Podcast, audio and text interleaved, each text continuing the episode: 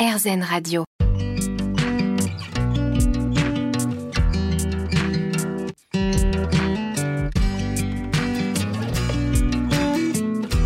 L'instant présent Aurélie Godefroy. Bonjour, c'est Aurélie Godefroy. On se retrouve pour l'instant présent, votre émission hebdomadaire sur RZN Radio. Avec nos invités, nous comprenons l'importance de se poser en conscience, de s'ancrer, de méditer, de mettre sur pause dans notre vie quotidienne pour mieux vivre les différentes problématiques que nous pouvons rencontrer, que ce soit au niveau personnel, professionnel ou encore émotionnel. Et j'ai l'immense bonheur d'accueillir aujourd'hui Raphaël Atelier. L'instant présent Aurélie Godefroy. L'instant présent sur RZN Radio avec donc aujourd'hui Raphaël Tillier. Bonjour. Bonjour Aurélie. Bonjour à tous. Alors vous êtes naturopathe et vous venez de publier un livre absolument passionnant, Remèdes et rituels de la forêt amazonienne. C'est au courrier du livre. Exactement. Alors euh, dans la préface, dans le début de ce livre, vous nous dites que les trois mots clés, les trois piliers qui ont donné naissance à ce livre, c'est la Renaissance l'héritage et les rencontres. Pourquoi? Pourquoi? Parce que Aurélie, je suis brésilienne, donc j'habite en France depuis 2010. Et pour moi, c'était vraiment une renaissance de laisser euh, mon pays, mes amis, ma famille. Et donc la France, m'a fait renaître d'une nouvelle façon, voilà. Et aussi les rencontres, elles étaient vraiment très très importantes pour l'écriture de ce livre parce que ce sont des personnes qui m'ont ouvert des chemins pour pouvoir le faire. Euh, et l'héritage parce que euh, le fait d'être loin de mes racines, euh, en fait, m'a fait rendre, me prendre en compte vraiment de l'importance de mon héritage en tant que brésilienne, en tant que femme.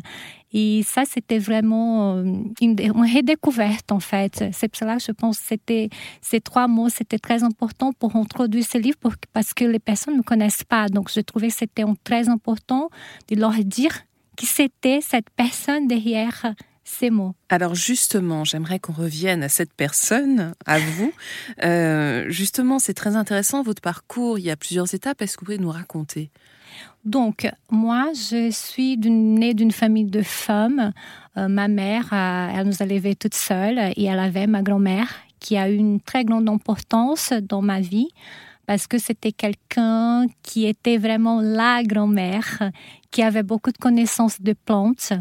Elle était très catholique parce qu'au Brésil, c'est vrai que à cette époque-là, c'était la religion de 90% des gens et elle, elle, a le chapelet. Donc, je, vraiment, j'ai grandi avec cette femme très pieuse, mais en même temps très généreuse aussi, euh, qui avait une connaissance empirique des plantes et que euh, elle nous montrait ça. En fait, elle avait toujours une petite recette, euh, une petite plante, une petite quelque chose pour manger quand on était malade, et toujours le chapelet. Mmh. Parce qu'il y a aussi la foi qui a cette, euh, cette puissance aussi dans la guérison, par exemple au Brésil. Ça, c'est très, très important. Et, euh, et pour moi, ma grand-mère, euh, c'est mon exemple mm. de guidance dans ce livre. Mm-hmm. Alors, vous êtes devenue d'ailleurs naturopathe et vous avez décidé très vite de, de trouver votre propre approche naturelle de la santé et du bien-être. Hein. Oui, parce qu'avant d'être naturopathe, j'étais aussi infirmière au Brésil. Donc, on peut dire que ça peut être très loin, les deux, les deux métiers, mais non. Et, en fait, euh, mon approche, c'était vraiment euh, parce que c'est vrai que moi, en tant que brésilienne, et quand je suis arrivée ici, je ne savais pas parler le français. C'était très difficile pour moi. Et j'avais même un peu, j'avais honte de parler parce que j'avais peur. et c'était un traumatisme au début. Et le fait de pouvoir parler, parce que c'était comme ça que j'ai décidé euh, de, de, vraiment de pouvoir sublimer tout ça, je commençais à faire des conférences dans des associations franco-brésiliennes en français pour parler des plantes d'Amazonie. En fait, c'était comme ça que le livre il a commencé. Hmm. Et donc, le fait de parler du, de mon pays dans une langue étrangère, mais pour des personnes qui étaient intéressées en savoir plus, en fait, ça m'a aidé à guérir un peu de traumatisme de, voilà de, de, ma peur. En fait, c'était le traumatisme interne, c'était hmm. c'était pas externe. Hmm. Mais alors justement, quelle est-elle euh, cette méthode que vous avez mise en place, cette méthode holistique? En fait, la naturopathie euh, en France, euh, on a eu des polémiques par rapport à ça. Mais moi, j'ai une très bonne connaissance, je pense, par rapport à mes années euh, en tant qu'infirmière euh, de l'anatomie, des médicaments aussi.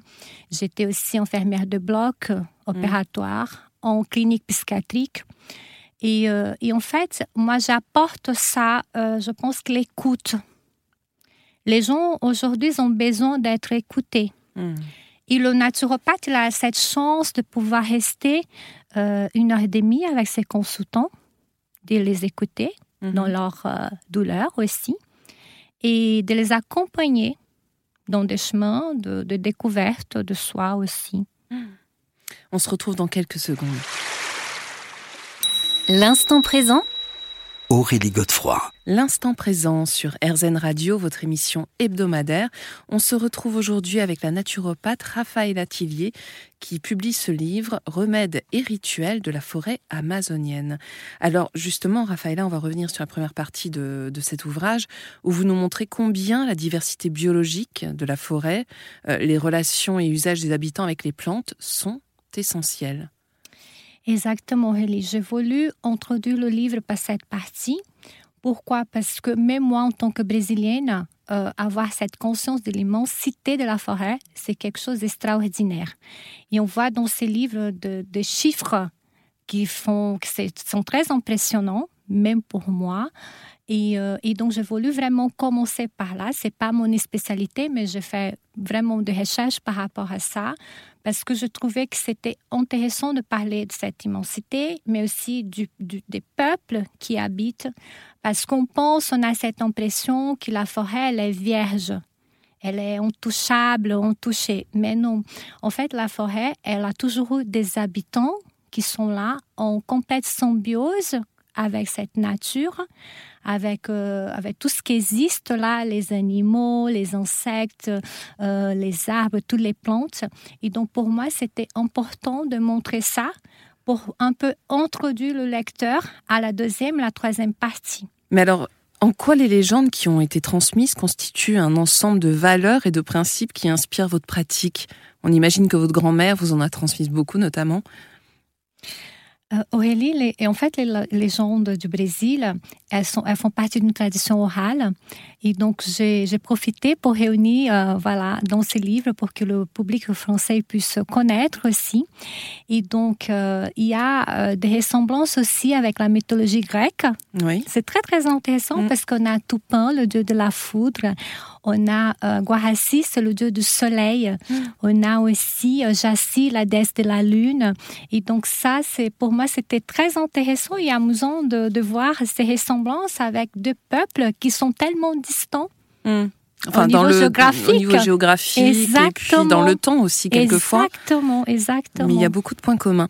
Alors ce qui est intéressant, c'est que vous évoquez aussi les différents rituels, les rites de passage, hein, quelque part, la naissance, euh, le mariage, la mort. Oui, et donc euh, ces rites, en fait, euh, il faut dire qu'on a une telle complexité d'ethnie euh, avec les peuples indigènes qui je n'ai pas je n'ai pas pu euh, vraiment faire euh, parler de tous mm.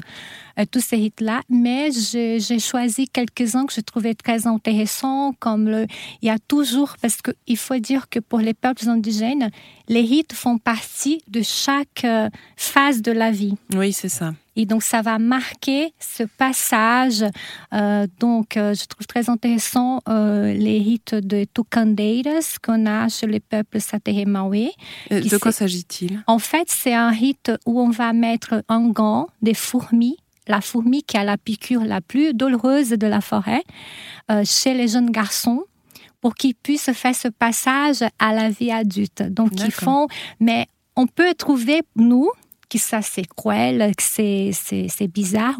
Mais en fait, tout ça, il y a un sens. Il est accompagné de ses parents. Il y a les femmes, les hommes qui vont chercher ces fourmis dans la forêt. Donc, il y a tout, euh, on va dire, un rite de, passage avec toute la famille. Et c'est ça qui fait la beauté de la chose. Mmh, oui, c'est une réelle forme d'initiation quelque Exactement. Exactement. On se retrouve dans quelques minutes.